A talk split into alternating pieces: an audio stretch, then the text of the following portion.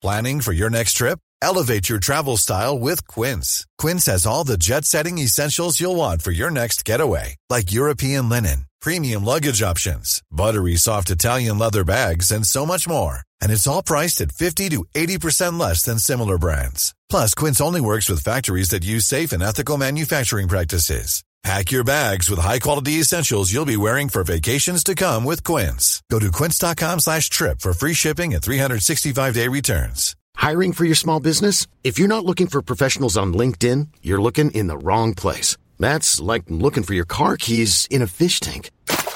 LinkedIn helps you hire professionals you can't find anywhere else, even those who aren't actively searching for a new job but might be open to the perfect role. In a given month, over 70% of LinkedIn users don't even visit other leading job sites. So start looking in the right place. With LinkedIn, you can hire professionals like a professional. Post your free job on linkedin.com slash achieve today. Hola, hola gente, muy bienvenidos a un nuevo episodio de Historias que Molestan. ¿Cómo andan? ¿Cómo andan? ¿Cómo nos trata la vida? ¿Cómo nos trata este mes? Ya estamos a mitad de mes. Eh, cuando salga este episodio, de hecho, vamos a estar casi en marzo, creo yo. Eh, pero bueno, ay Dios mío, el tiempo pasa muy rápido. Por favor, necesito más días en esta vida. No puedo, no puedo con todo. Em, no voy a ponerme a hablar mucho porque ya el episodio de hoy es larguísimo, pero les prometo que tienen muchísima, muchísima data súper interesante, además de cuestiones en el medio que nada que ver, como siempre en estos podcasts.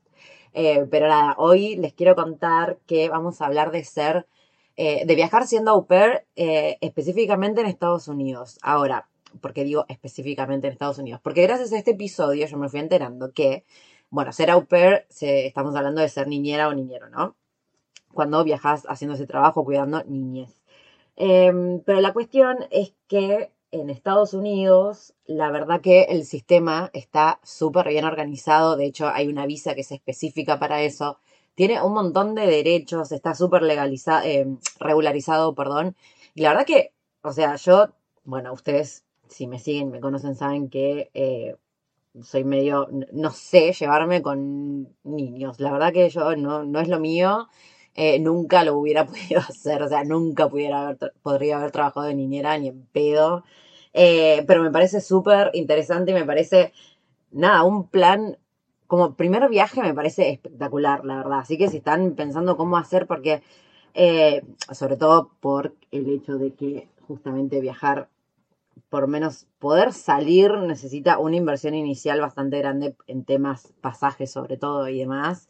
Em, la verdad que por eso yo, por ejemplo, en su momento lo primero que hice fue irme a trabajar con una Work and Holiday para ahí poder juntar plata en serio y de ahí poder viajar. Em, y esta alternativa me parece también buenísima porque el costo de visa no es tan grande. Eh, y aparte los requisitos, o sea, más allá de que, bueno, ahora se van a enterar durante el desarrollo de este episodio, pero si bien te piden, obviamente está súper regularizado y te piden bastantes cosas, no es tan difícil de aplicar y la inversión que hay que hacer no es tan grande y se recupera al toque con lo que te pagan por ser OP. Que yo, o sea, hasta este momento yo había creído, estaba convencidísima que ser niñera era una cuestión de intercambio, o sea, de que vos ibas y te quedabas a vivir en la familia, te pagaban la comida, yo había escuchado a chicas que las llevan de vacaciones y demás, como que no gastas en absolutamente nada, pero me enteré que no es que solo no gastas, sino que encima te pagan. Y con lo que te pagan, más o menos hicimos el cálculo, eh, podés recuperar lo que invertiste pagando para la aplicación de la visa en más o menos un mes de trabajo. Así que nada, les voy a dejar, voy a dejar de hablar yo para que escuchen a la persona experta, que es una chica, una argentina que se llama Fiore, que en este momento está en Estados Unidos, ya va por su tercer año de au pair. Evidentemente la está pasando algo y le viene muy bien. Pero imagínense, eh, bueno, ella se fue a los 18, obviamente estamos hablando de haber tenido la posibilidad de, irse a esa edad. Em, mis viejos me han sacado cagando, mi, o sea, me sacaron cagando, yo me quería ir a esa edad, no pude.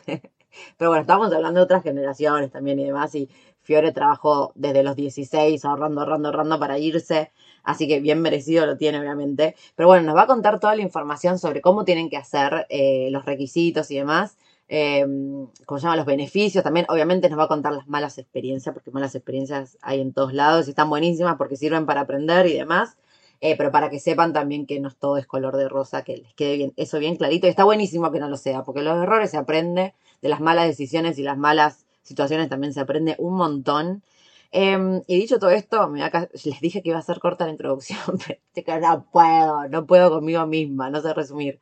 Eh, nada, los dejo acá con Fiore, espero que disfruten mucho el episodio, que les sea súper útil. Ah, me iba a quejar de una cosa, obviamente eh, el límite de edad es bastante corto, es desde los 18 a los 26, así que nada, vayan a llorar los plus 30 como yo, que nunca lo van a poder hacer. Bueno, yo no lo hubiera hecho de todas formas, pero nada, eso. Pero si tenés menos de 26, esta alternativa está buenísima. Eh, así que nada, me voy a callar, los dejo con el episodio, espero que lo disfruten mucho, que aprendan un montón. Y cualquier otra cosa, duda o sugerencia, obviamente nos escriben a mí o a Fiore. Ah, y si hay alguien que esté escuchando que haya sido au en Europa o en algún otro lugar que no sea Estados Unidos, por favor, me contacta, así hacemos un episodio con la experiencia en otro país, porque evidentemente eh, los Estados Unidos es como un tema aparte, o sea, ellos tienen su propia eh, sus propias reglas y demás. Así que si fuiste au pair en otro lugar, por favor contactarme así contamos tu experiencia también para ver a quién le sirve. Y ahora sí, me callo y los dejo con la invitada del día de hoy. Hola gente, muy bienvenidos a otro nuevo episodio de Historias que Molestan. Hoy estoy acompañada de una de mis borregas favoritas, como me gusta a mí decirles. Una persona que yo ya no me acuerdo y te voy a preguntar en este momento, pero ¿cuántos años? Tenés 20 años, ¿no, Fiore? ¿Cuántos tenés? 20, cumplo 21 dentro de dos meses. Bueno, estamos hablando de una maldita borrega, como me gusta decirle, que se fue de viaje a sus 18 o 17. 18. 18 años. Eh, quien quisiera, ¿no? Es el gran hashtag quien quisiera. Pero la traje hoy a este episodio para que hablemos un poco de lo que está haciendo y por qué se fue tan chica. Está en Estados Unidos esta mujer. Eh, y que nos cuente un poco de, su vida y cómo hizo para terminar donde está. Pero eso lo va a saber decir ella mejor. Así que Fiore, te doy la bienvenida y por favor presentate y hace eso que tanto te iba a costar hacer. ¡Ah! Hola, gente. bueno, eh, yo soy Fiore, como ya Angie dijiste vos, tengo 20 años y sí, arranqué a viajar a los 18 porque todo, todo empezó cuando quise, se me ocurrió hacer un intercambio para aprender inglés, en realidad, ni bien terminé el colegio, porque siempre quise ser azafata. Digamos que el punto de ah. partida fue ese. Y buscando, y obviamente yo trabajaba desde los 16 y me lo quería pagar yo. Y bueno, un intercambio es carísimo, es impagable, mucho menos siendo que yo trabajaba en una empresa de hamburguesas que no nombraremos. Ah. Em, entonces, sos argentina, ¿dónde sos? Ay, cierto, lo más importante. Eh, sí, soy argentina, soy de Tigre, de Buenos Aires. Ajá. Ok. Este, así que sí, básicamente terminé el secundario y cuando estaba buscando un intercambio encontré que era muy caro, pero la misma empresa tenía una agencia que se llama Cultural Care, que es la agencia con la que yo me vine, que es de au pairs. Que es un au pair. Ah, muy bien. Básicamente sos, para ponerlo así en pocas palabras, sos una niñera que vive con la familia.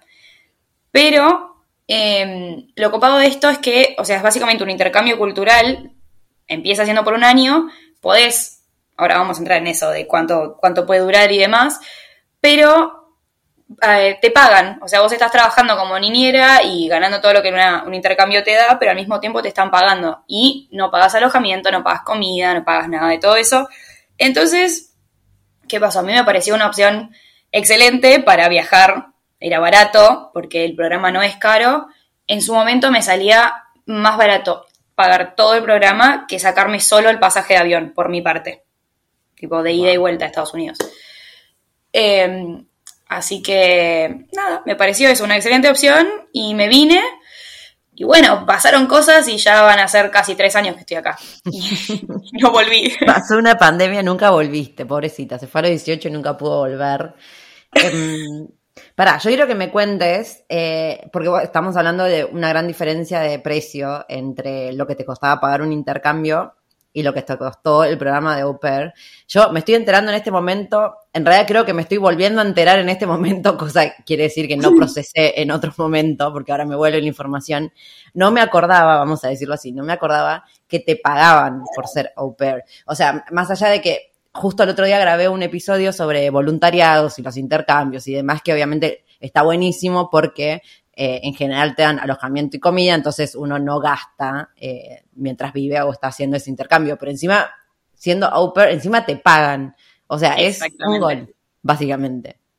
Sí, es buenísimo. Obviamente que hay que tener un montón de cosas en cuenta, más allá de lo que uno tiene que, pensar y, bueno, sí, tener en cuenta antes de, de viajar, es que tu día, tu vida se va a dedicar a los niños. Entonces, te tiene que gustar, pues si no vas a ser miserable, básicamente.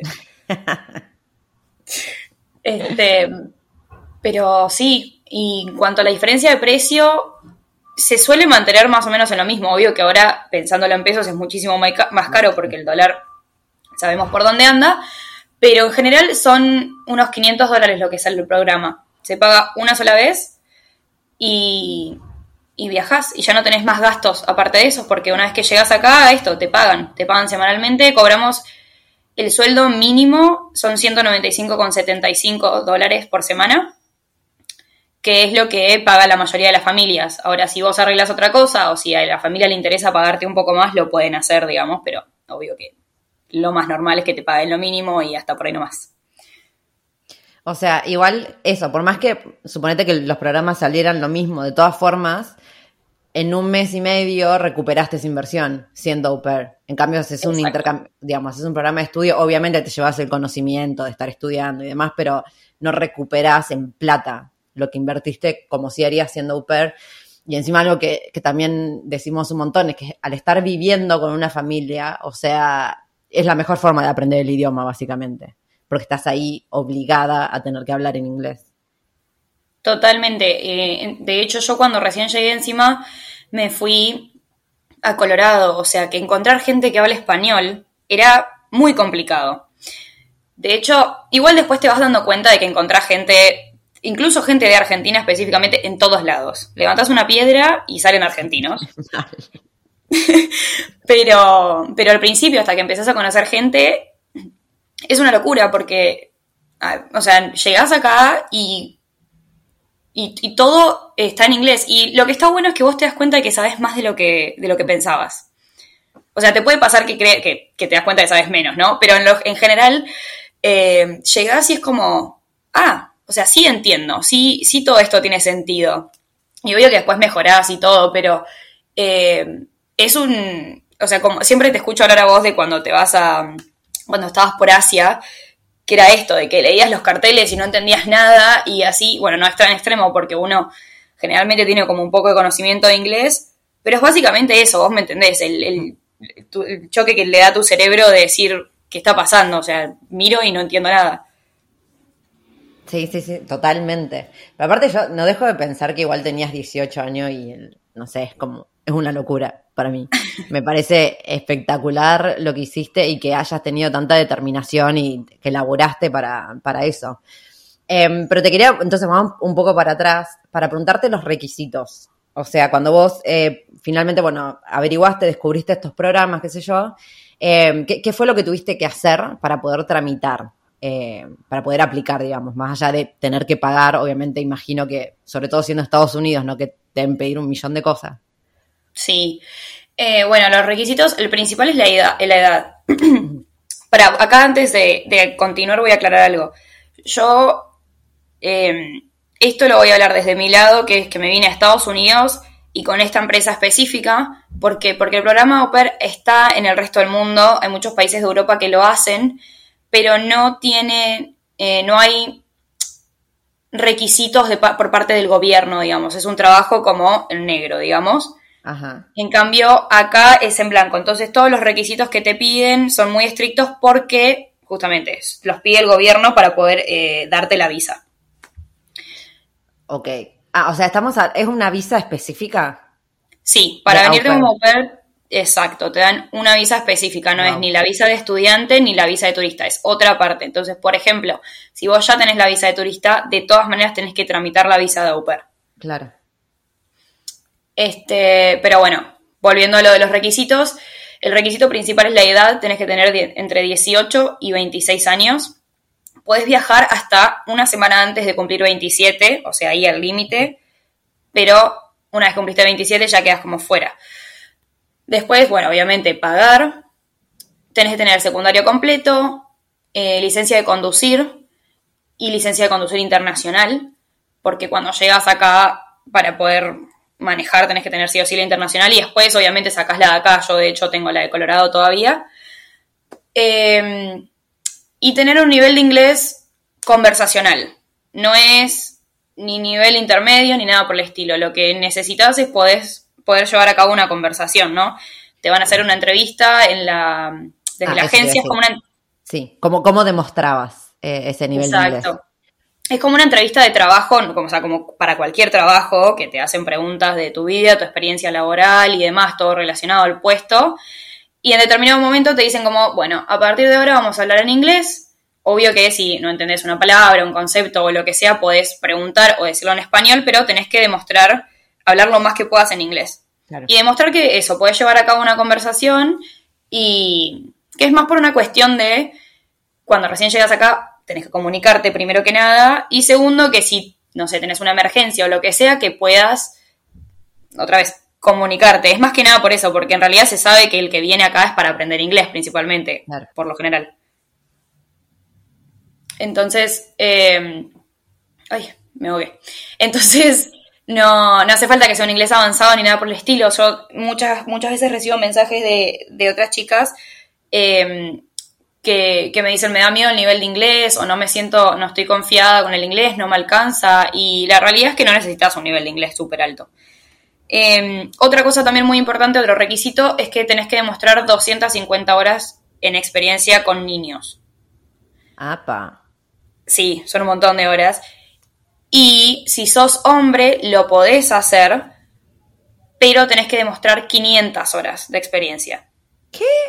Sí, ya, Same. Eh, Pensé lo mismo, me parece una ridiculez que haya una diferencia y encima, encima una diferencia tan abismal, este preconcepto erradísimo de súper sexista mal. Ay, sí, este co- preconcepto de que las mujeres tenemos ese, ese instinto maternal nato, Claro. tipo, no, Ay, no te puedo pregúntale creer, a. Angie si no. Sí, eso lo está, antes de grabar este podcast, está- nos estábamos riendo con Fiore porque yo soy todo lo anti niño habido y por haber. Digo, mirá, lo que amo a mis oyentes, que estoy haciendo este podcast exclusivamente para ustedes, porque yo no hay algo que me interese menos que ser niñera en mi vida, creo que sería lo último que haría. Eh, así que, obviamente, si yo tuviese que demostrar eh, experiencia, a mí me tendría que pedir por lo menos mínimo mil horas para dejarme después sola con un niño. Y no morir en el intento. Y no morir, y que no muera el niño. que no realidad. muera el niño, Claro. tal cual. Dios Este, mío, no, no te puedo creer. Y pero ¿cómo se demuestra aparte esto? Ahí está, las experiencias las demostrás vos. Cuando vos aplicás para ser au pair, completás un perfil. Ay, perdón, me está ¿Cómo? imaginando cómo demostraste. Ahí en la entrevista te dan un niño de juguete y te... ya me estaba armando tu... Bueno, ahora actúe con el niño. No, no te hacen eh, actuar con un niño de juguete, pero sí te hacen actuar una situación X que te puede llegar a pasar acá en Estados Unidos, todo Ay, esto no. en inglés. Sí, Claro. sí, sí, sí. A mí me acuerdo que me dijeron algo como, eh, bueno, se da cuenta que vas a buscar a tus host kids al colegio y uno de ellos le duele la panza y no sabes qué hacer, no sabes qué le pasa, entonces llamás al médico. Y bueno, y ahí yo tenía que armar toda la conversación, ¿no? Que llamaba al médico y ella era la recepcionista y así. Eh, sí, sí, sí, sí. Pero bueno, volviendo, las, eh, la experiencia se demuestra dando referencias, entonces vos completás este perfil y en la parte de las referencias vos vas a contar qué experiencia tenés, qué era lo que hacías, cuán- durante cuánto tiempo, cuántas horas, etcétera, y pones un contacto. Por ejemplo, si cuidaste a la- al hijo de tu vecino, bueno, pones el contacto del vecino y lo van a llamar para corroborar la información que vos diste.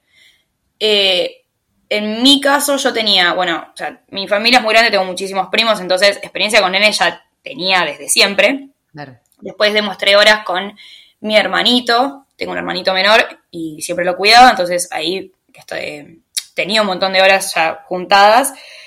Eh, importante es que solo hasta 100 horas pueden ser eh, de experiencia con familiares. Claro. Exactamente. Y después yo, no sé, había tenido, había hecho tipo voluntaria como asistente de, de maestra en el jardín de mi colegio el último año. Y ahí ya tenía horas para tirar el techo. Este, entonces, o sea, la- eh, demostrar la, la experiencia es fácil y no tiene que ser ni un trabajo oficial, ni tenés que haber estado en, tipo en blanco. O sea, ¿quién en Argentina es niñera con contrato? Nadie. Claro. Entonces, nada, eh, las experiencias se demuestran así, la verdad que es bastante fácil. El proceso es muy simple, pero bueno, tenés que tener todos estos requisitos. A mí se me complicó porque yo cumplí 18 en abril y viajé en julio. O sea, ni bien los cumplí. Claro. Pero hice todas las corridas, o sea, porque yo quería. La realidad es que te recomiendan empezar todo con seis meses para juntar todos los papeles y los requisitos y demás. Y yo lo único que hice, hice todo lo que pude con 17 y una vez que cumplí 18 saqué la licencia y no me acuerdo qué más hice, creo que los antecedentes penales eh, y presenté todo, arranqué a buscar familia y el, tipo, el 7 de julio estaba viajando, ni siquiera que a fin de mes. Para, pero, eh, perdón, yo cuando decís que, mm, o sea, me estaba imaginando en mi cabeza que vos cuando, bueno, vas a, la empresa esta, contratas el programa, pensé que la familia te la buscaba la empresa, o sea, te, te encargas vos de eso. Eh, te encargas vos, pero a través de la empresa, que eso, eso me parece que está buenísimo también, porque no es como... un listado de, de familias. Claro, una cosa así. Entonces, vos, este perfil que creas para aplicar, se sube a una plataforma de la empresa, es como decirte un Tinder, pero de familias y au pairs. Claro. Entonces, lo único malo es que vos no puedes contactar a las familias. Tenés que esperar a que te lleguen solicitudes, digamos, de conexión. Vos lees el perfil de la familia y tienen toda la información, tienen fotos, tienen todo lo que sea, qué es lo que esperan, qué trabajo necesitan que hagas, cuántas horas, etcétera, etcétera. Y si te interesa, lo aceptás y ya pasás a la etapa de entrevista que eh, haces entrevistas por Skype, por videollamada, por mail, lo que sea. O sea, podrías haber eh, dicho, es un couchsurfing, es un house sitting, pero tiraste un Tinder. O sea. bueno, es para el público en general esto. Claro, sí, sí, no, no, me encantó. Era, había millones de cosas para comparar, sobre todo relacionado con viajes, pero es un Tinder, vamos a decir que es un Tinder, se reentiende. claro, todo el mundo lo va a entender eso. Em, entonces, sí, básicamente vos llegas a esto y puedes entrevistar con cuantas familias vos quieras y podés tomarte todo el tiempo que quieras para buscar una familia. Lo ideal es que, nada, lo hagas rápido porque generalmente si te anotas es porque ya querés viajar, ¿no?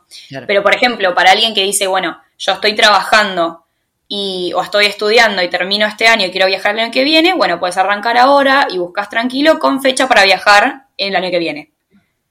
Que me parece que está buenísimo, mucha gente lo hace cuando están eh, justamente estudiando, en la, sobre todo en la, universidad, eh, entonces decís, bueno, yo a fin de año me recibo quiero viajar en marzo, entonces lo haces tranquilo, con tiempo, no tenés que renunciar a nada. Después, obviamente, hay gente que renuncia a todo, dice, vendo todo, me voy a la miércoles y se viene, pero como todo. Como todo, no, está buenísimo.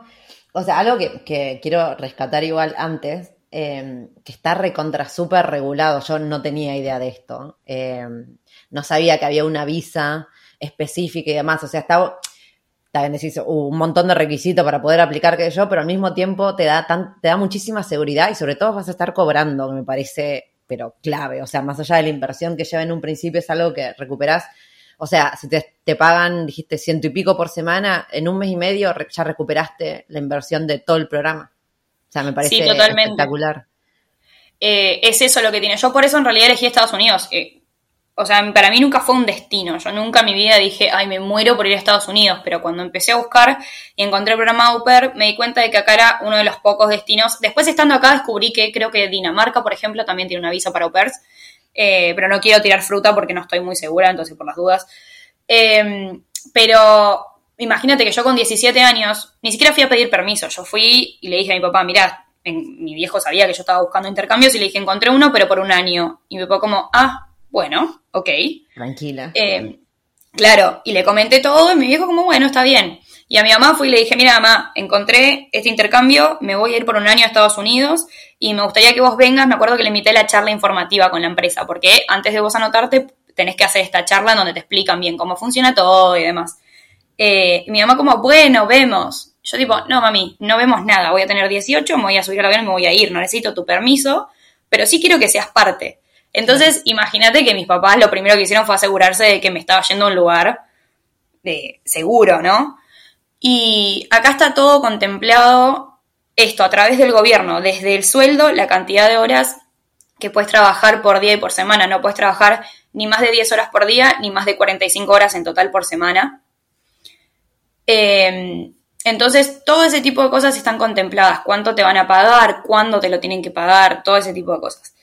Eh, entonces vos te venís con esa seguridad de que si bien tenés toda incertidumbre de que, o sea, la incertidumbre que te va a encarar cualquier viaje grande y aparte de venirte a vivir una cultura que es totalmente diferente, porque es, mucho más diferente de lo que creemos. Eh, en otro idioma, a convivir con una familia que no conoces, a cuidar niños que no, ajenos, que no conoces, o sea, sus vidas dependen de vos. Eh, pero tenés esta seguridad y tenés este respaldo de que si pasa algo, de que si algo sale mal con la familia, la convivencia no funciona o lo que sea, tenés un respaldo y alguien que va a responder por vos y que tenés a dónde levantar el teléfono y pedir ayuda, básicamente, ¿no? Es eso.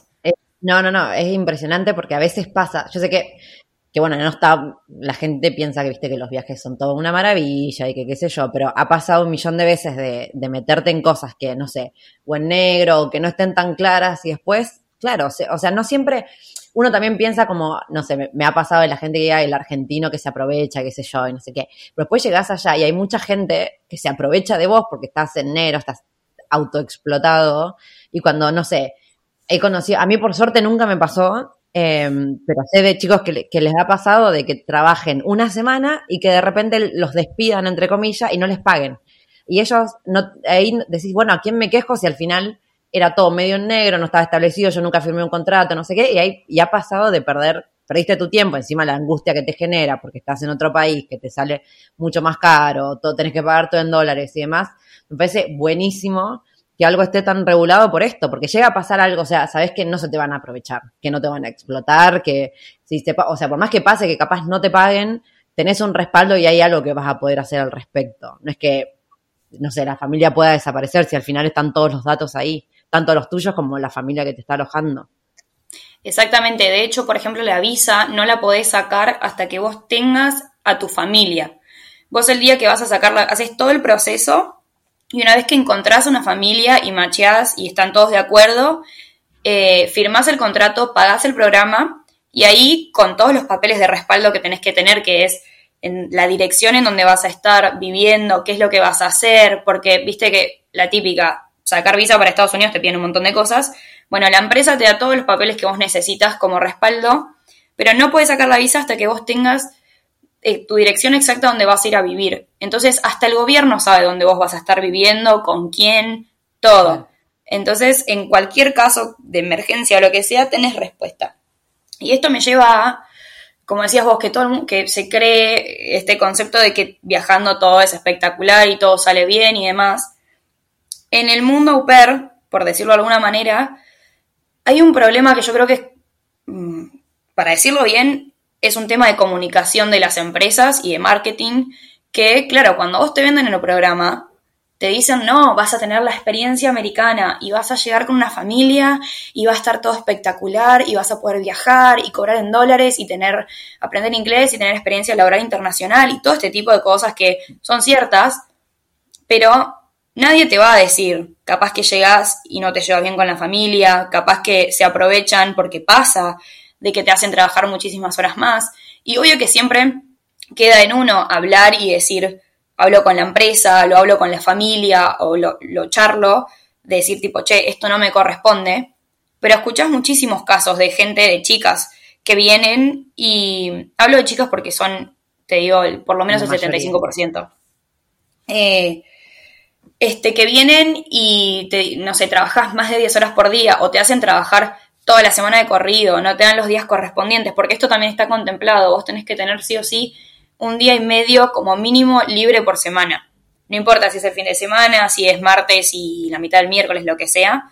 Em, pero en muchísimos casos en los que el contrato no se respeta. Y ahí sí queda en uno eh, hablar, ¿no? Y decir, le cuento a la empresa y busco la forma y me voy en muchos casos la gente, las chicas se quedan, no sé si por miedo, sí, o sea, cada caso es particular, ¿no es cierto? muchas veces no es fácil tampoco ir a plantearlo porque vos estás viviendo con esta familia, te levantás y te acostás y cenás con ellos, entonces cualquier problema que tengas es difícil plantearlo.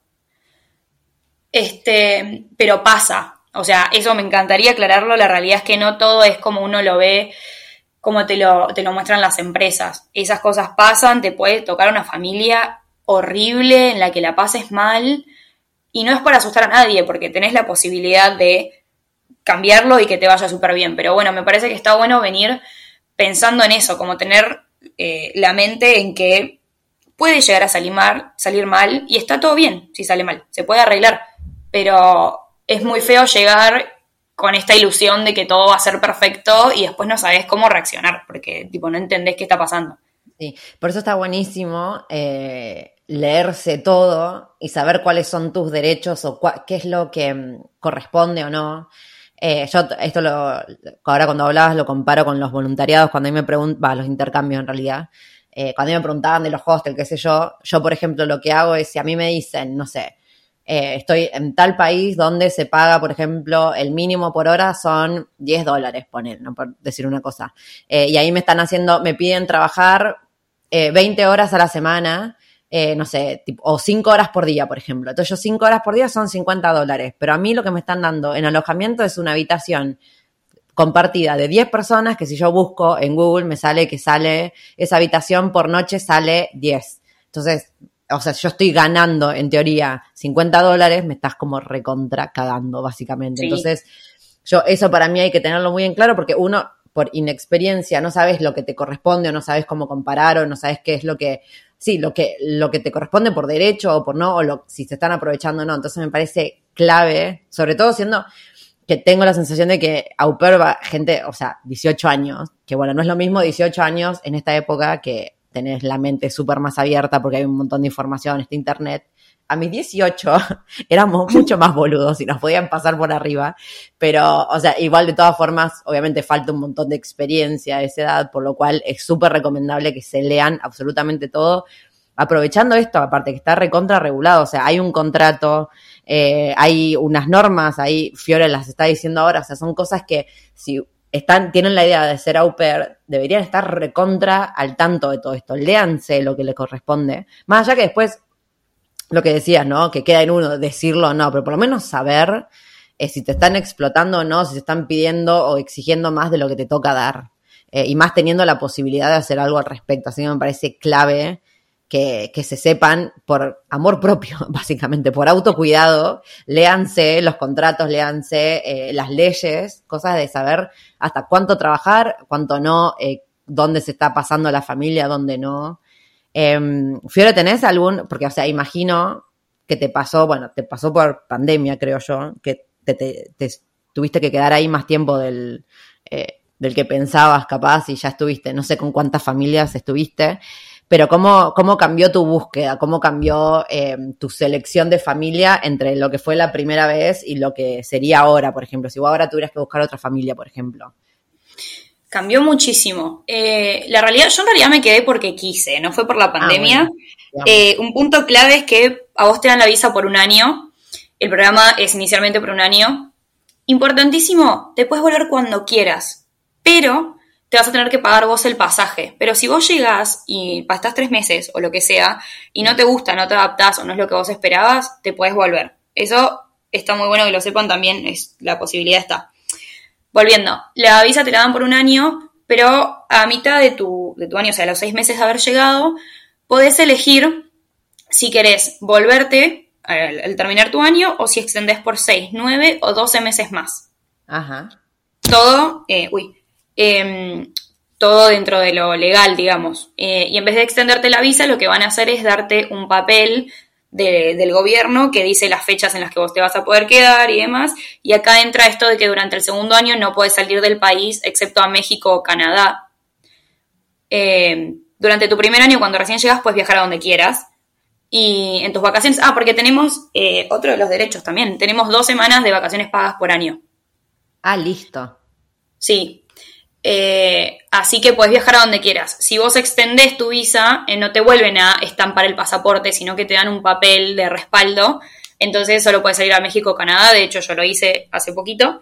Em, en fin, yo extendí, bueno, porque quise. De hecho, llegué y al tiempo, o sea, a los dos meses yo ya sabía que quería quedarme más tiempo. Dije, esto me gusta, me siento bien. Eh, soy, o sea, literalmente siempre lo digo, soy mi versión favorita cuando em, desde que me vine para acá. Entonces decidí quedarme. Y el tercer año, que es el que estoy transitando ahora, yo ya estoy a mitad de mi tercer año como au pair, se dio, sí, por la pandemia, pero tampoco fue obligatorio.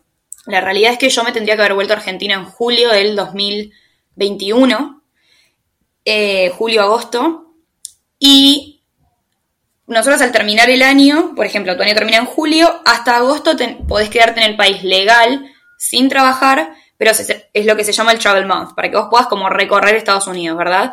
Claro. Yo estaba, obviamente aproveché hasta el último día, estaba transitando ese mes, ya me estaba esperando Todavía no me habían dado los vuelos de vuelta porque por la pandemia los reservaban con muy poco tiempo de anticipación, porque viste esto de que estaban cancelando vuelos y demás.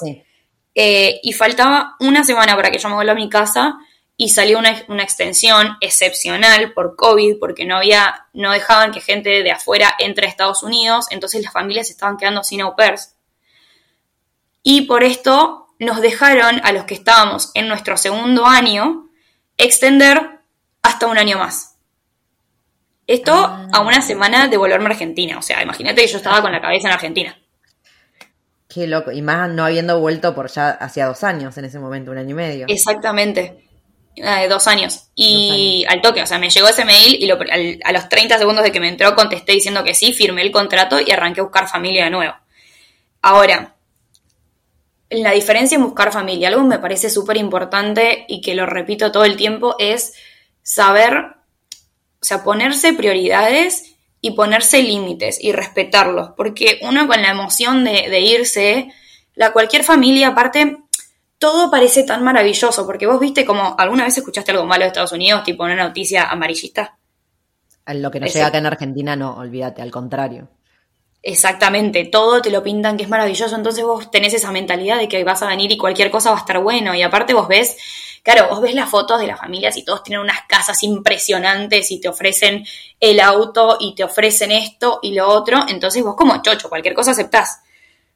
Pero hay ciertas cosas que uno estando acá después te das cuenta que necesitas. Eh, una de las cosas que está buenísima, por dar un ejemplo, eh, que no es un requisito, obviamente uno de los, de los, requisitos por parte de las familias es que te den una habitación privada, solo para vos. Eh, una cosa súper importante acá, por ejemplo, es tener tu baño privado. No, eh, que, o sea, algo que nunca jamás pensaría antes de venir. Claro. Pero para mí es súper necesario ahora, porque el único lugar eh, de privacidad que vos tenés en la casa es tu habitación, si no tenés baño privado. Y si compartís baño, por ejemplo, con los nenes, no podés compartirlo con los padres, por ejemplo, pero sí con los nenes. Y si vos compartís baño con los nenes, es como que ni siquiera tenés esa privacidad en el baño, ¿entendés? Es como... Quizás uno... Yo antes no lo pensaba por esto, porque ¿quién tiene más de un baño en Argentina? Nadie. O sea, ¿por qué tendrías más de un baño en una casa? Claro, total. Eh, pero después estando acá, primero que todas las, todas las casas tienen tipo tres baños cada una, eh, pero aparte te empezás a dar cuenta de que necesitas otro tipo de cosas dentro de tu, de, tu escape, digamos, porque vos pasas tanto tiempo con la familia, con los nenes, compartís, no sé, cenás con ellos, lo que sea que vos hagas, que necesitas ese, ese quiebre que decís, bueno, este es mi momento. Eh, entonces, bueno, las diferencias fueron esas. Primero que cuando recién me vine yo sabía la cantidad de chicos que quería cuidar, o sea, no iba a cuidar cinco pibes de menos de cuatro años cada uno. Eh, no me dan las cuentas, pero no importa. Em, o, cosas así, pero sí hubieron muchas diferencias. Yo, de hecho, mi primer familia terminé el año y me quedé con ellos por mis nenes, porque no los podía dejar. Pero si, si me basas en la relación que, o sea, no lo hagan. Si yo me baso en la relación que tenía con mis, con mis host parents, o sea, con los papás de los nenes, y lo que era mi vida en Colorado, eh, si me pasase hoy, hoy me iría. Elegiría irme con otra familia. Eh, entonces, si yo tuviese que volver el tiempo atrás, claramente, eh, o sea, no me arrepiento, pero si, eh, otra vez, si me pasase hoy en día... No volverías a vivir. Claro, no lo volvería a vivir, pero porque después me mudé con otra familia con la que la pasé mil veces mejor y dije, loco, podría haber disfrutado mi año muchísimo más. Para, perdón. Em, o sea, ¿cuál, es el tiempo mínimo que puedes estar con una familia, incluso aunque esté todo bien, digamos, ¿no? Suponete que que, igual está todo bien, eh, no, que te quieras ir porque la estás pasando mal, pero ¿hay un mínimo que te requiere cada familia? No, vos podés llegar y no te gustó la familia, no funcionó la, convivencia, lo que sea, y a la semana te puedes estar cambiando de familia. Ok. Sí. Eh, y tampoco hay un máximo en realidad, porque vos podés Hiring for your small business? If you're not looking for professionals on LinkedIn, you're looking in the wrong place. That's like looking for your car keys in a fish tank.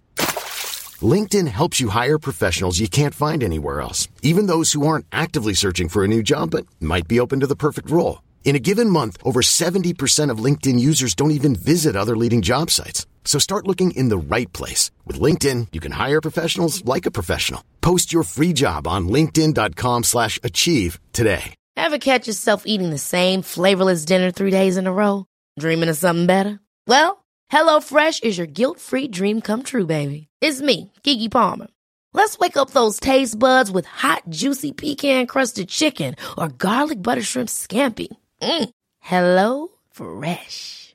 Stop dreaming of all the delicious possibilities and dig in at HelloFresh.com. Let's get this dinner party started. Hey, it's Ryan Reynolds, and I'm here with Keith, co star of my upcoming film, If, only in theaters, May 17th. Do you want to tell people the big news?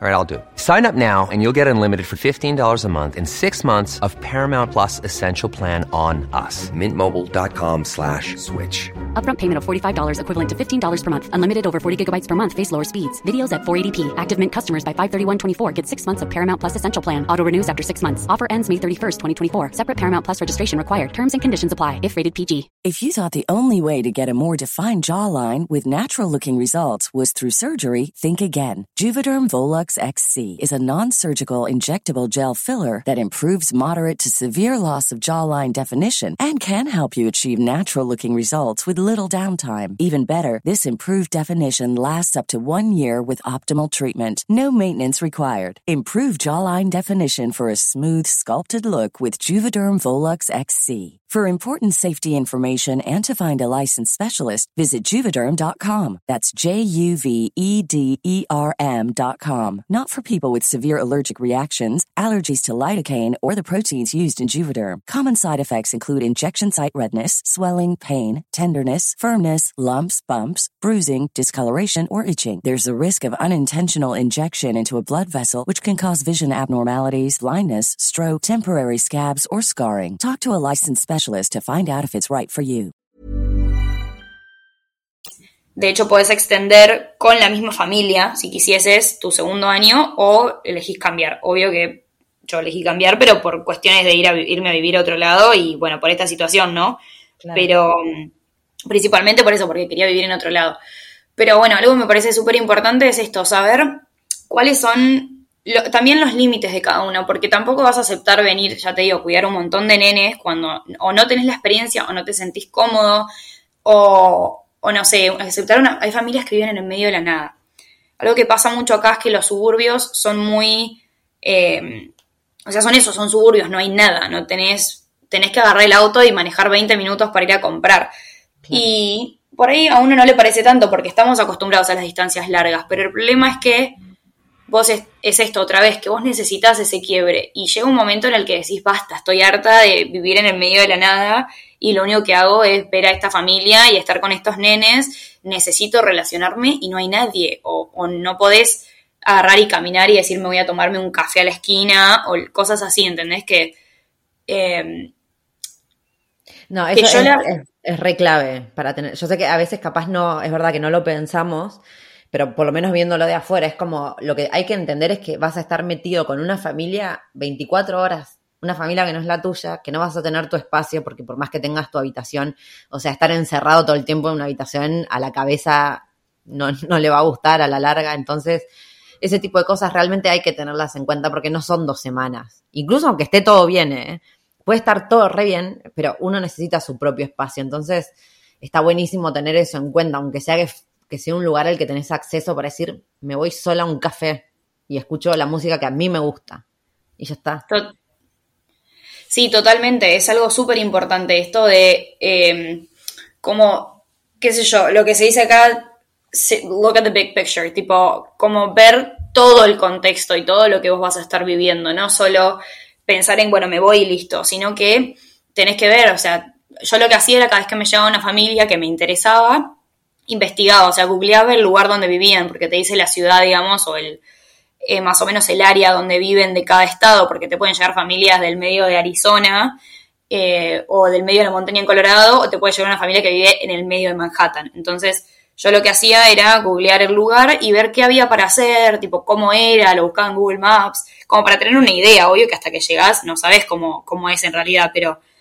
Y había lugares en los que no me veía, por ahí me gustaba mucho la familia y después decía, no, yo no me voy a ir a vivir en el medio del campo, en, qué sé yo, donde sea, porque ¿qué hago? ¿No? Un embole.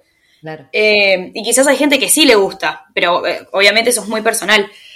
Eh, Pasa que creo para que mí eso- son dos cosas distintas, porque por ejemplo, a mí me encanta, tipo, una cosa es el medio de la nada, pero cuando estás solo, ¿entendés? Tipo, tu Claro. espacio en el medio de la nada está buenísimo porque estás todo el día en silencio, capaz algo súper necesario para el alma y la cabeza.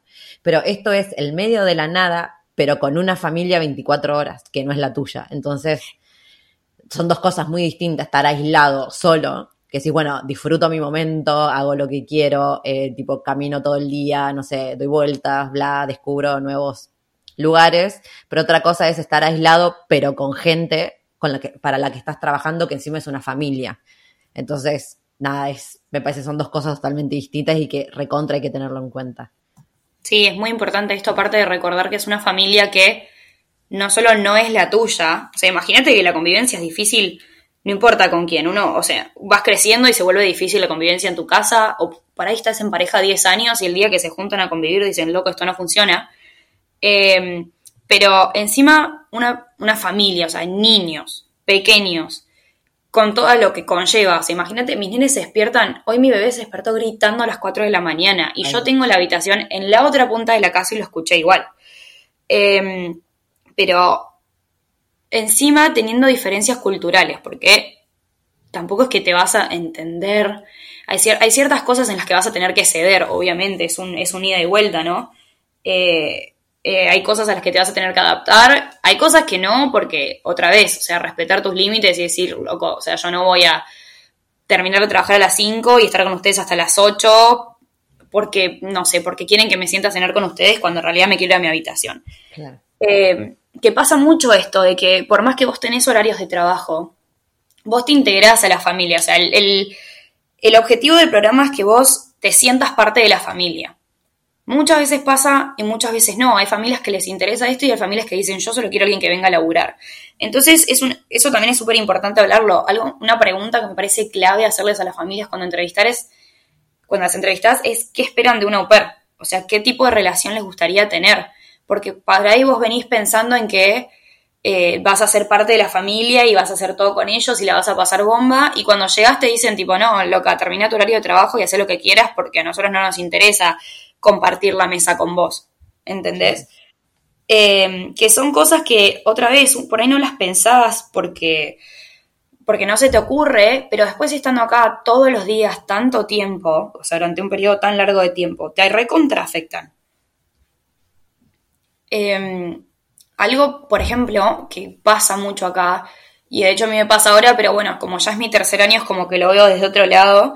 Eh, y aparte también a esta altura no tengo tantas ganas de pasar tanto tiempo con la familia. De hecho, termina mi horario de trabajo y yo quiero rajar. El fin de semana que no trabajo, me voy desde el viernes hasta el domingo a la noche y no aparezco. Y eso que, eso que yo me llevo súper bien con ellos.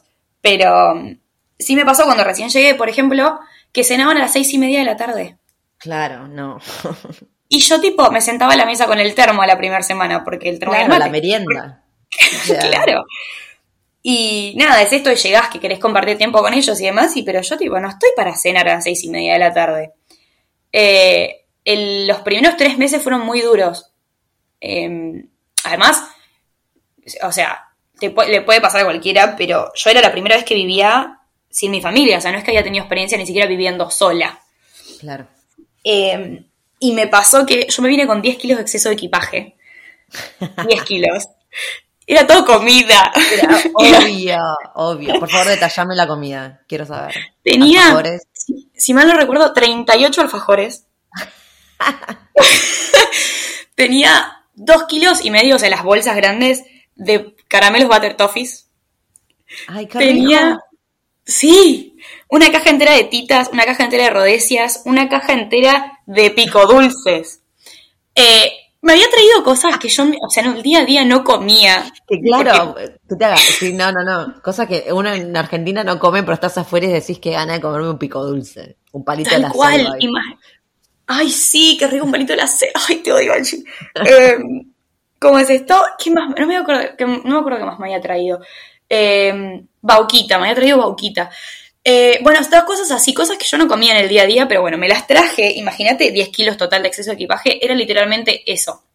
De hecho, cuando vos antes de venir haces eh, un entrenamiento, se llama Training School, y en su momento se hacía en Nueva York. O sea, yo no llegué directo a Colorado a mi familia, sino que viajé, hice Buenos Aires, Nueva York, estuve de lunes a viernes en una universidad tomando clases todo el día. Eh, clases de todo, o sea, obviamente todo en inglés, pero de todo, desde primeros auxilios hasta vocabulario de todo lo que es relacionado a los nenes, todo lo que se, se, te puede ocurrir que vos necesitas saber en inglés para cuidar a un niño, te lo enseñaban. Este, entonces, no, estábamos hablando de la comida. Eso, los tres meses fueron, los primeros tres meses fueron durísimos. fueron. Imagínate, exactamente, que yo me comí toda esa comida en tres meses. No, O sea, 38 alfajores, todos los picodulces, 38 las, alfajores. pizzas, las rodeces. todo. A los tres meses, de hecho creo que lo comí más rápido, pero yo me acuerdo de a los tres meses haber llegado a abrir el cajón, porque obviamente tenía todo en un cajón, no había nada. Y yo había, de los nervios había bajado mucho de peso antes de, antes de irme, y cuando llegué acá con todo lo que me comí subí un montón de peso.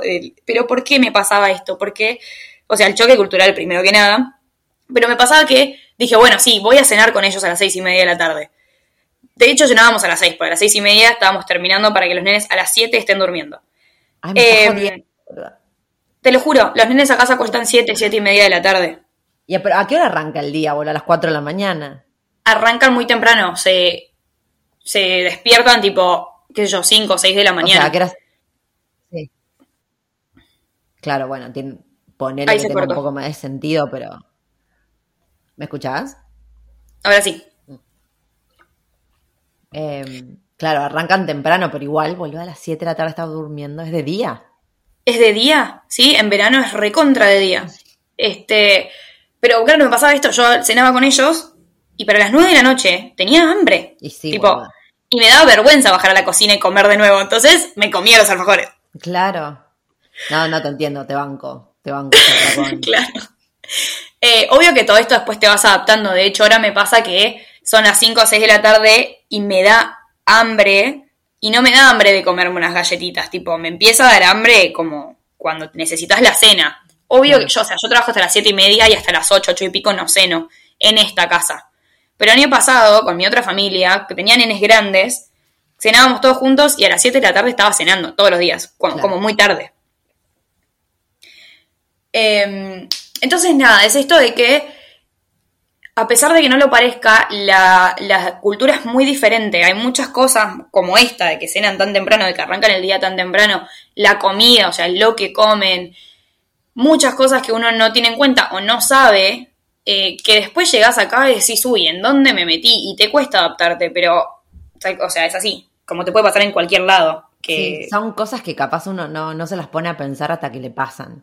O como que decís, ay, ¿por qué me va a afectar tanto el tema de la comida? No, sí, es un bajón. Sí. Eh, y el tema de los horarios, sí. Yo igual me reacostumbré a cenar temprano, pero claro, temprano tipo 8.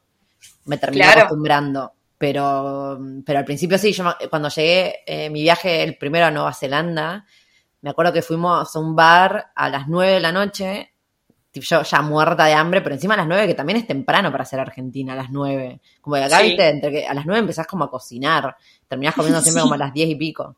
Eh, y llegamos a las 9 y la cocina estaba cerrada del bar. Y yo, Ay, y yo, o sea, ingenua, dije, ah, porque es temprano, tipo, va a abrir después. y la flaca, tipo, no, no, no, ya, o sea, a las 9 de la noche, 15. Yo como, ¿qué? Claro, me acuerdo y que me había- no había comido en todo el día esperando ese momento para final. Era la primera vez que iba a comer en un bar y me está imaginando, viste, esas papas grasosas con el queso todo chorreado encima. Ay, no, fue el peor día de mi vida, creo. Le dije como, chabón, o sea, no, lloré. Y, y bueno, y después me terminé acostumbrando a comer más temprano. No, a las 6 de la tarde ya me parece un montón, pero, pero a las 8 y ahora me cuesta comer tarde acá. Como que Sí. ya a las 10 para mí es muy tarde. Pero bueno, igual son cosas que sí que te recontra afectan y capaz no, no te las pones a pensar hasta que te pasan. No, ni ahí.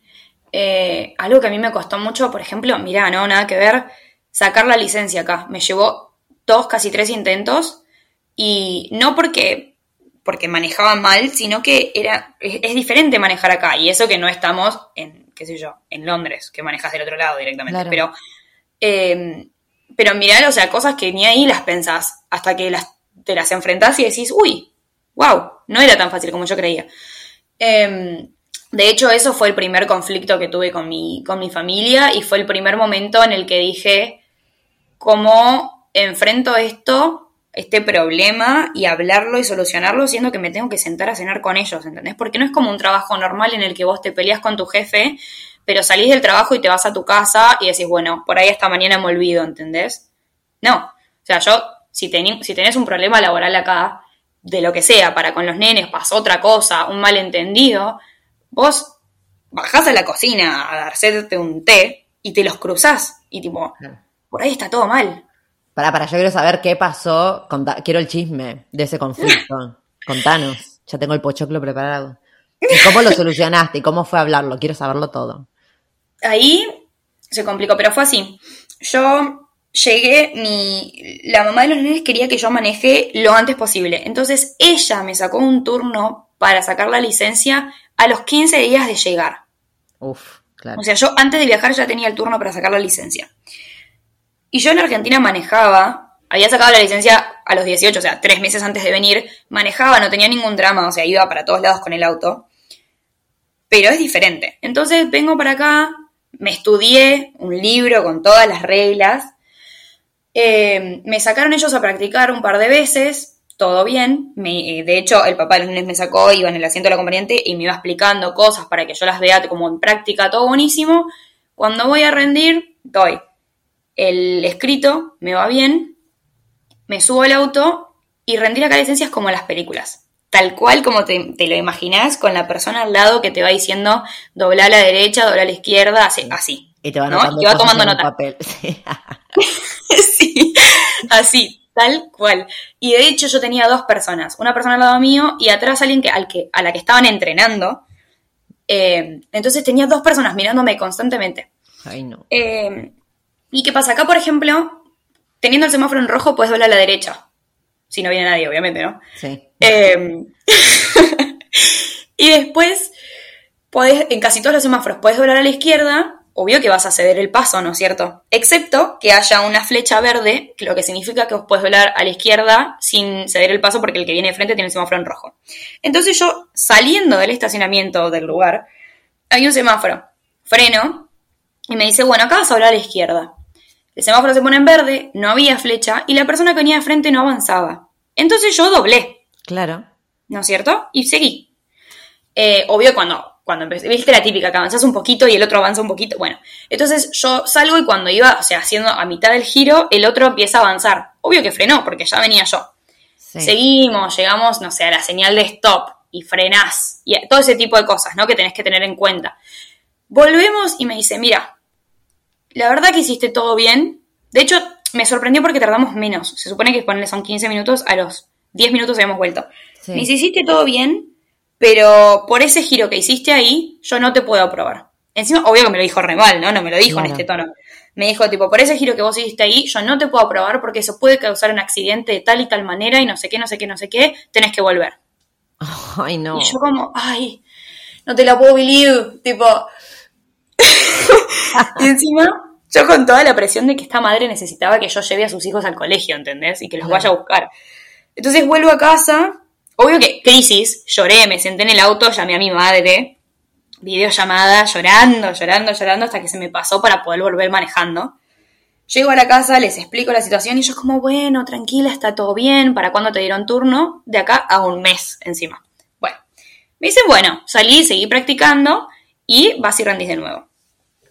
Voy O a sea, vos- rendir, Perdón, igual podías manejar con la internacional en Estados Unidos. Ok. pero no teniendo, pero si no tenés licencia acá no te pueden poner en el seguro. Entonces ellos no Claro. querían que yo ande con los nenes hasta no tenerme en el seguro. Claro. Lógico, ¿no? Tiene un montón de sentido. Sí, no, no, no, estamos de acuerdo. Entonces pasa todo el mes, yo todo esto practico, qué sé yo, voy a rendir. todo esto, o sea, hacía un mes y medio que yo había llegado, de casualidad que tenía cuenta de banco recién, era la primera vez, o sea, tenía tarjeta de débito, era, si bien yo en Argentina tenía, era como, qué sé yo, era todo nuevo, ¿no? Entonces, y encima, recién llegaba la locura de gastarme todo el sueldo, porque vas al incluso al Walmart y tipo, te querés comprar todo. Em, entonces, llego al lugar y me dicen, sí, mira, podés rendir, pero antes de subirte al auto y rendir tenés que pagar el examen anterior. Y yo tipo, pero si el examen anterior no lo pasé. Claro. Me dice, no, bueno, por eso, como no lo pasaste, te cobramos como decirte un impuesto, ¿no? Eh, y yo como, bueno, o sea, nadie me avisó, te lo pago. Y no tenía plata. Eran, aparte no era nada, era tipo, o sea, sí, sí, es plata para nosotros, pero acá no era mucho, eran 20 dólares, ponele, ¿no? No es que necesitaba 300 dólares. Entonces, eh, llamando a una amiga, pidiéndole tipo, che, pasame plata, qué sé yo. En definitiva, no pude pagar, se me pasaron los 15 minutos de, ¿cómo es esto? De que te esperan, digamos, después de un turno. Y no pude pagar y no me dejaron rendir. O sea, para el momento que yo dije, tengo la plata, me dijeron, no, no puedes rendir porque tu turno ya pasó, tenés que sacar otro. Ay, no, me estás jodiendo. ¿con qué cara voy y le digo a esta mina que tiene que esperar otro mes más? Claro. Entonces, o sea, crisis, otra vez. La llamo a ella y le digo, mira, pasó esto, esto y esto, no sé qué hacer. Eh, y ella me dice, bueno, o sea, ya fue, venite a casa, ahora lo hablamos. En definitiva me dice, mira, ya es la segunda vez que vas a rendir el examen, no lo pudiste rendir, o sea, no, conseguiste la licencia, vamos a sacarte un turno en, un, eh, en una escuela particular, te lo toman tipo como una autoescuela, pero también te toma el examen. Sí. Eh, y me dice, la sacás para esta semana. Me dice, pero como fuiste vos la que no, no pudo conseguir la licencia, te lo tenés que pagar vos. ¿Qué? Entonces yo tuve que pagar el examen que no pude rendir, el impuesto también por, el, eh, por haber perdido el turno, básicamente. Y tenía que pagarme el examen en esta escuela. En todo el caos, ellos estaban muy enojados. En todo el caos lo que hacen es sentarme yo con mi computadora, ellos con la suya, y el hostdad, o sea, el papá de los nenes, me manda un mail con cuatro números de teléfono y cuatro nombres de lugares, ¿no? Y me dice, bueno, fíjate esos contactos, llamo ahí y saca un turno. Ok. Después me manda otro y me dice, mira, acabo de ver en la página de este que tiene turno para pasado mañana, para el jueves. Eh, saca ahí. Eh, me manda el número de teléfono, sin nombre. Y le digo, este es el, número del, del, lugar, del último lugar de, de la lista del otro mail. O sea, le digo, ¿es del último lugar que me mandaste? Sí, me dice, es ahí, llama. Bueno, yo llamo, pido el turno, tenía que pagar, obviamente. Eh, Pero esto, cuánto te costaba? Esto me salía como 60 dólares, ponele el, el derecho a examen, por decirlo de alguna manera. Y después tenía que pagar la licencia. Que también sale otros como, no sé, 50 dólares, no me acuerdo ahora cuánto fue. Pero más o menos por ahí. Eh, entonces, está bien, yo algo que no hice, que después lo pienso y digo, debería haberlo hecho, es preguntar en la llamada tipo, che, ¿cuál es la dirección? No lo pregunté. Entonces yo después agarro Google Maps y entro al, busco el nombre de la autoescuela que él me había mandado en el mail anterior, ¿no es cierto? Y voy ahí, el jueves a las cuatro y media de la tarde, encima había tenido que trabajar, temprano, llego y, me, entro y me dicen, ¿tenés turno? Sí, le digo, tengo el turno a las cuatro y media. Bueno, me dice, sentate que ya viene la persona que te lo va a tomar. 15 minutos esperando, viene alguien y me dice, bueno, déjame que te, te, inscribo, digamos, te hago el check-in. Eh, me dice, dame tus datos. Y le digo y me dice, no estás en el sistema. Yo, ¿cómo que no? No, me dice, no estás en el sistema, no te tengo. Había una persona, o sea, en fin, con, con mi apellido, pero era otra persona, no sé qué. Me dice, y el, y el tipo que toma exámenes tiene a otra persona a las cuatro y media, o sea, no sos vos. Yo desesperada llamando al otro lugar, diciendo, mira, me pasó esto, evidentemente estoy en el lugar incorrecto, por favor decime dónde es, así llego, qué sé yo. Y me dice, mira, ese está en lugar, ¿a cuánto estás? Digo, 10 minutos. O sea, estaba cerca. Y me dice, bueno, igual no vas a llegar porque se pasan los 15 minutos de tu turno, tenés que sacar otro. Me dice, tengo a la misma hora mañana. Yo como, bueno, dámelo. Entonces, tuve que pagar la cancelación por, por haber no ido, pagar el otro turno. Le llamo a esta mina, o sea, la mamá de los nenes, y le digo, mira, o sea, ah, yo no le podía decir, o sea, no podía decirle, me confundí de lugar. Que de hecho, o sea, si te lo pones a pensar, ellos también podrían haber puesto un poquito más de voluntad y tipo, che, Fiore, tenés todo. Dale. Eh, pero, nada, yo no le podía decir, tipo, che, me, me, confundí y me vine a otro lado. Entonces agarra, agarro yo en ese momento y le digo, mira, llegué y no estaba en el sistema, hubo un problema, me dieron un turno para mañana. Y ella como, bueno, no hay problema, vas mañana, volvete me estoy volviendo y me manda un mensaje y me dice, pásame el nombre del lugar al que fuiste, así llamo a un reclamo, dice, porque vos pagaste por un turno que no te dieron. Y yo tipo, Ay, no. no, porque esta mina va a llamar y le van a decir, tipo, mirá, o sea, la pendeja me llamó y me dijo que se, se estaba en otro lado, ¿entendés? Eh, entonces la llamo de nuevo y le digo, mira, no hubo un problema del sistema. Ay, boluda, qué paja esa situación. Sí, le digo, mira, te voy a ser 100% sincera, yo tenía mal la dirección, llegué, no era el lugar en el que tenía que ir y cuando llamé al otro lugar ya había pasado mi turno y no me dejaron rendir, tengo que venir mañana. Ah, me dice, entonces me mentiste. Claro. Y yo tipo, o sea, sí, pero no. Sí, pero que- no.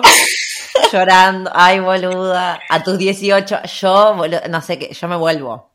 O sea, me agarro una crisis, te juro que me re, re empatizo, boluda. Ay, no, no, qué bajón. Fue horrible, fue un Qué momento que yo me sentía tipo decepcionada de mí misma. Y la llamo a mi mamá y a todo esto, mi madre, siempre pobre. Ay, pará, voy a hacer un paréntesis. Mi madre leyó tu libro y está muy feliz. Le encantó. Ay, gorda, la amamos.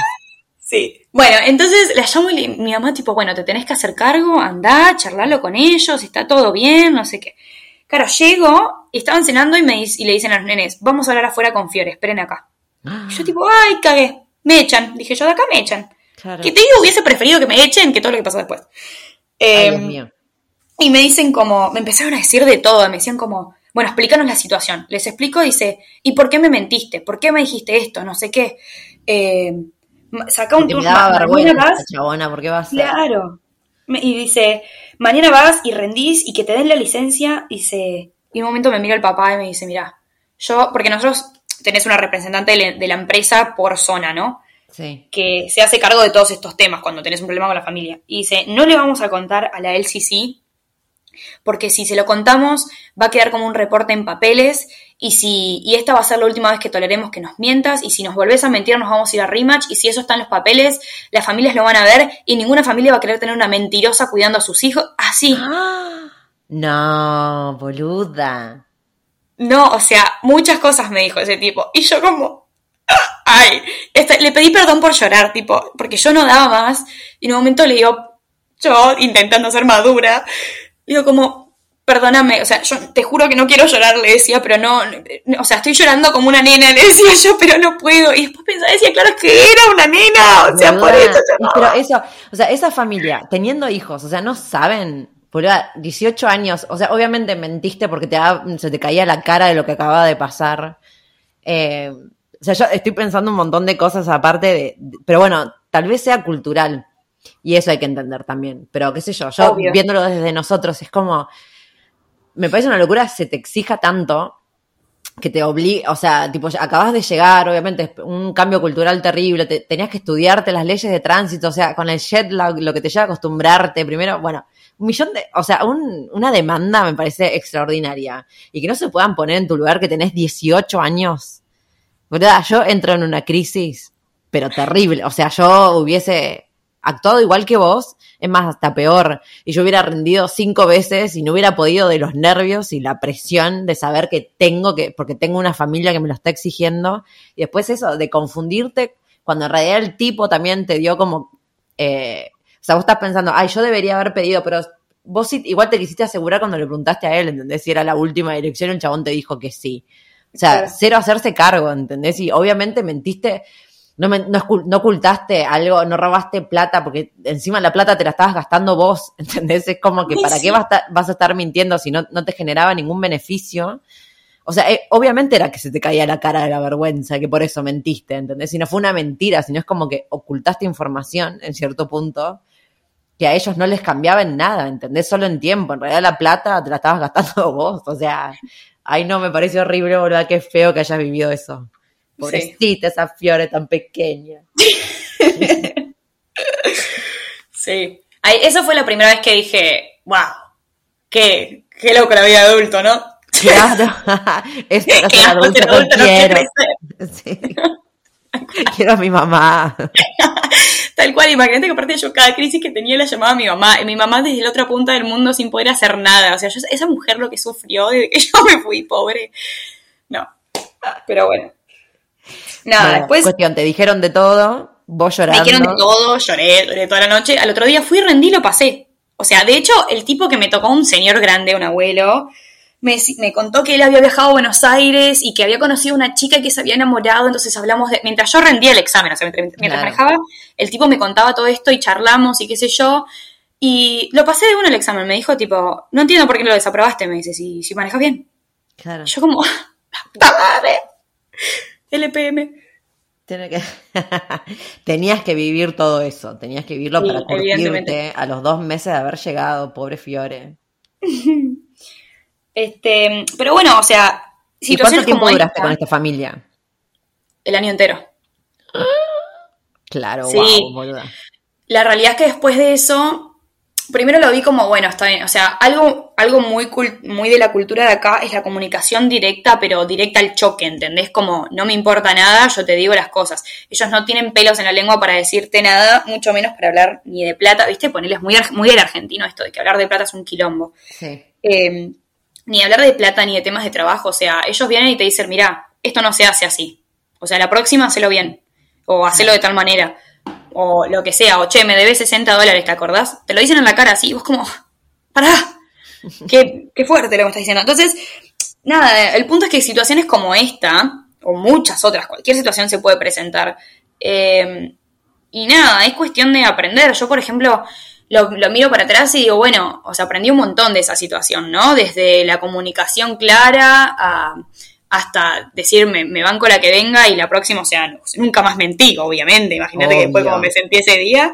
Eh, todo ese tipo de cosas. Pero nada, está bueno saber que esas situaciones pueden pasar y, y que nada, que es parte de la experiencia, que puede, puede salir muy bien o puede salir muy mal. eh, y que, qué sé yo, es cuestión de, de buscarle la forma y, y sobrellevar la situación y aprender. Y bueno, la próxima vez que te pase decís, bueno, no, esto no es así. O de hecho, yo aprendí mucho de una experiencia de una familia para con la otra. Obvio que la segunda vez que busqué familia, primero que yo tenía, estaba cuidando tres peques, uno de un año, una de dos años y medio y uno de cinco. La segunda vez cuidé un nene de 8 y una de 12, tipo, Claro. porque dije, no, basta. Eh, entonces, nada, con la experiencia vas aprendiendo mucho. Y ahora estoy, tengo unos nenes de la, de la misma edad que los de la primera vez, tres nenes también de las mismas edades, porque yo creyendo que le iba a pasar bomba cuidando a nenes grandes, después me di cuenta de que no. Primero porque me aburría. Literalmente me aburría, porque yo ahora estoy estudiando en la facultad, pero en ese momento no lo estaba haciendo. Eh, estaba haciendo tus cursos, básicamente. Estudiaba con Angie. Eh, y me aburría y aparte me pasaba como... O sea, Para que un aclarar que no es que, que te aburrías por los nenes, no por mis cursos, porque está quedando No. aburriendo por hacer mis cursos. por No, favor. de hecho yo tus cursos los amé, me salvaban. Imagínate que yo el sábado me despertaba, y encima con la diferencia de horaria me despertaba tipo siete y media de la mañana para unirme a tu curso, y yo feliz de la vida. Ah, ¿Entendés? bueno, muy bien. No, no, me encantaron. De hecho, el otro día me acordé de que no terminé el de auto boicot y no pude entrar porque obvio que el login ya se me terminó. Así que, Ay, Dios mío, bueno, después pero en fin, eh, nada, me pasó esto de que no es lo mismo que un nene de cuatro años se porte mal porque está aprendiendo que una de 12 se porte mal porque tiene ganas y lo hagan mirándote la cara y te boludee, ¿entendés? Claro. Entonces ahí dije, no, yo necesito nenes pequeños con los que me llevo mejor. Pero nada, son todas cosas que le vas aprendiendo con la experiencia. ¿Qué estás estudiando? Esto de chusma te pregunto. Periodismo y nuevos medios. Ay, qué lindo. Sí, me encanta. Estoy muy, muy contenta. Online, ¿no? ¿O estás yendo a la facu ahí? No, online, en una de Argentina. En la Universidad Blas Pascal, que es de Córdoba. Ay, yo el coaching lo hice ahí. En la Universidad de? Blas Pascal. Sí, Vamos. hermoso. Eh, bueno, Fiore, para ir cerrando, porque ya vamos como más de una hora, obviamente. Eh, bueno, igual ya tiraste muchos consejos eh, que me parece, todo me pareció súper válido, súper eh, necesario, aparte porque es un tema que recontra desconocía. Eh, pero si hay algo más que quieras decir al respecto, ¿qué otro consejos daría a alguien que quiera hacerlo? Sí. Eh, primero me parece que está- es una muy buena opción para un primer viaje. Para la gente que quiere viajar y no le da miedo arrancar, me parece que es una opción buenísima, si les da la edad, obviamente. Después, eh, si no es una cagada, pero está muy bueno porque por esto, por la seguridad que te da y por las, la experiencia que, que adquirís teniendo esta seguridad de fondo. Y lo otro es que mientras estén haciendo las entrevistas, pregunten todo, o sea, cualquier duda que tengan, lo que sea, por más que, eh, que esté explicado en el perfil de la familia, cuando lleguen a esa instancia, pregunten, no importa que les parezcan preguntas obvias, que les parezcan preguntas muy boludas, pregúntenlo porque es su experiencia lo que ustedes están jugándose en ese momento. Y si bien podemos, o sea, como dije antes, puede salir bien, puede salir mal, siempre puede salir mal. Por ahí crees que es una familia ideal y cuando llegas no, no es lo mismo. Te podés evitar estas situaciones o te podés evitar como ciertas eh, sorpresas, por decirlo de alguna manera, si preguntan todo. Y tómense el tiempo de hacerlo tranquilos, elijan tranquilos y nada, lleguen sabiendo que, que puede, puede que les vaya muy bien como puede que les vaya muy mal. Y si les va mal, está todo bien, lo hablan y se van con otra familia y seguro les va a ir de 10 y si no les va bien con esa familia, se van con otra. O sea, tengo amigos que hicieron, cambiaron más de seis familias en un año. Entonces, que no va a determinar que ustedes lleguen y que la primera semana la pasen mal, o el homesick, o lo que sea, no va a determinar que el viaje sea una cagada todo el año o todo el tiempo que estén acá. Eh, aprovechen esas herramientas que nos dan el tener este respaldo de decir, puedo solucionarlo. Eh, y después, disfruten. Tipo, háganlo. Yo, por ejemplo, me la gasté toda viajando. Viajé acá por todos lados, descubrí que Estados Unidos es un país hermoso, que hay muchísimas cosas para ver. Em, y hagan, háganlo, o sea, disfrútenlo, porque uno llega acá y al vivir con la familia te metes tanto en ese rol de cuidar de los nenes que dejas de lado un poco tu tiempo libre y lo que haces y por ahí te piden, che, trabajas el fin de, che, me ayudas con esto y vos tipo, mm, o sea, no quiero, pero bueno, porque vivo con vos y voy a ceder. No, no, no porque tenemos todo pactado, tenés todos tus derechos y venís acá a disfrutarlo. O sea, por más que sea un trabajo, venís a disfrutarlo, entonces relajen. Y, si sale mal, se pueden volver. Si sale mal, te subís, te sacas un pasaje y te vuelves. siempre se puede volver. Eso hay que tenerlo siempre en cuenta. Y me encantó lo que dijiste hoy de, de poner el límite propio. Porque si no lo pones vos, la familia no lo, va a no lo va a poner y donde se pueda aprovechar, se va a aprovechar como cualquier ser humano. Entonces está en nosotros poner el límite. Sí, sí, totalmente de acuerdo, es así. Bueno, Fiore, ¿y dónde te podemos encontrar? Porque a todo esto Fiore tiene su propia red, su canal de YouTube y todo donde sube esta info que también es súper valiosa. Así que por favor decinos dónde te encontramos, dónde te preguntamos, dónde te acosamos. Bueno, te acosamos. Acosenme, que me encanta. Eh, no, mentira. eso no lo ponga, eso no me medio turbio, sí. sí. No, bueno, eh, sí, eh, siéntanse libre de preguntarme lo que quieran, escríbanme cuando quieran. Me van a encontrar en todos lados por mi nombre. Mi Instagram es FioreX6 con doble Z. Fiore es mi, mi, mi blog. Fiore es el YouTube. Me pueden encontrar en TikTok por el mismo nombre. Todo con mi nombre les va a aparecer. Tengo un montón de videos con info y blog posts y todo. Tengo blogs de mis viajes acá y demás, pero sobre todo esto, si tienen dudas sobre el programa, sobre lo que sea, háblenme que no tengo ningún problema y estoy siempre ahí pendiente. Una genia. Igual no se preocupen que de todas formas va a estar todo linkeado ahí para que te encuentren. Así que bueno, nuevamente gracias por tu tiempo. Creo que es uno de los posts más largos que hemos hecho, uno de los episodios, pero bueno, era súper interesante, con chisme incluido. Eh, gracias, gracias por acá revelar tus intimidades con nosotros. No, gracias a vos por invitarme. Tipo, no sabes, yo grité cuando vos me mandaste el mensaje. Literalmente grité. De hecho, estaba en una cita y pegué un grito. No, me estás jodiendo. Bueno, eso lo juro. después. Después vamos a, podemos hacer un episodio de Tinder, porque por algo nombraste Tinder. Así que vamos a hacer. Sí, totalmente, en una cita. ¿Era una cita Tinder? No era una cita Tinder, pero era una cita con chisme. Era una cita con chisme. Listo. Bueno, eso queda así. Queda para el próximo episodio con Fiore. Podemos hacer. Después armamos un segmento o algo de citas por el mundo. Alguna cosa así, porque nos reinteresa. Me encanta. Gracias, Fiore. Gracias a vos. Saludo a todos y un abrazo grande a vos, Angie. Muchas gracias. Bueno, gente, ahí se fue este episodio que para mí estuvo espectacular. Em, la verdad que Fiore, una genia, nos reímos muchísimo y me parece que tiró data súper, súper interesante.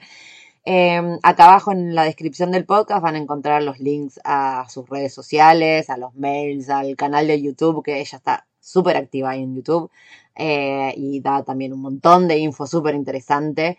Así que bueno, nada, espero verlos en la próxima semana y como siempre les digo, cualquier duda, sugerencia, cualquier eh, persona a la que quieran recomendar o si ustedes mismos tienen algo que contar que sirva, alguna experiencia de vida, no aunque sea solo info útil y práctica, como en este caso fue con Fiore, sino también alguna experiencia de vida viajando que quieran compartir y demás. Obviamente saben que a mí me encanta estar hablando con gente y trayéndolos acá al programa. Así que eso, me contactan, me escriben y organizamos para grabar, para compartir y demás. Eh, les recuerdo que me pueden encontrar a mí en arroba titinroundtheworld en Instagram o por mail en titinroundtheworld.gmail.com o historias que molestan arroba gmail.com. Ah, y a partir de ahora, no sé dónde me están escuchando ustedes, pero a partir de ahora mi... Bueno, esto fue toda una historia. Mi podcast también está en Evox, que es una aplicación de podcast de España. Pero bueno, yo me enteré de esta aplicación hace poco tiempo, ahora una semana, por unos españoles que me dijeron, boluda, tenés que poner... No, no me dijeron boluda, eh, me dijeron, ¿qué me dijeron? Bueno, no sé qué me dijeron, pero era en español, eh, en español de España, que pusiera mi podcast en Evox porque eh, aparentemente, digamos, la mayoría de los españoles escuchan los podcasts por ahí. Yo dije, bueno, listo, vamos a tirarlo ahí también, a ver si suman algo. Cuestión que cuando me voy a registrar a la página, mi podcast ya no solo estaba ahí, sino que alguien había creado un usuario con mi nombre y mi podcast estaba ahí, así que tuve que ir a pelearme a decir, loco, robaron mi identidad podcastera. Así que bueno, ahí la gente de Evox se portó re bien, eh, eliminó el otro usuario, me pasaron a mí los derechos de mi podcast bien merecido. Así que ahora pueden escuchar mi podcast en Evox también. eh, y soy yo. O sea, eh, la persona que estaba antes no sé quién era, pero no era yo. Pero bueno, igual me pasaron los derechos ya con todo, eh, con las visualizaciones y todo, así que igual gracias a esa persona porque mi podcast estuvo reproduciéndose desde antes y que ya lo sepa, pero bueno, nada, eso, me pueden escuchar por ahí también. Y nada, me despido, nos vemos la próxima semana y como siempre, cualquier cosa me escriben. Les mando un besote. Que tengan buena semana.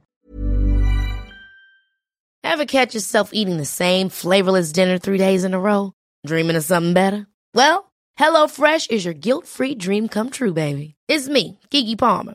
Let's wake up those taste buds with hot, juicy pecan-crusted chicken or garlic butter shrimp scampi. Mm. Hello Fresh. Stop dreaming of all the delicious possibilities and dig in at HelloFresh.com. Let's get this dinner party started.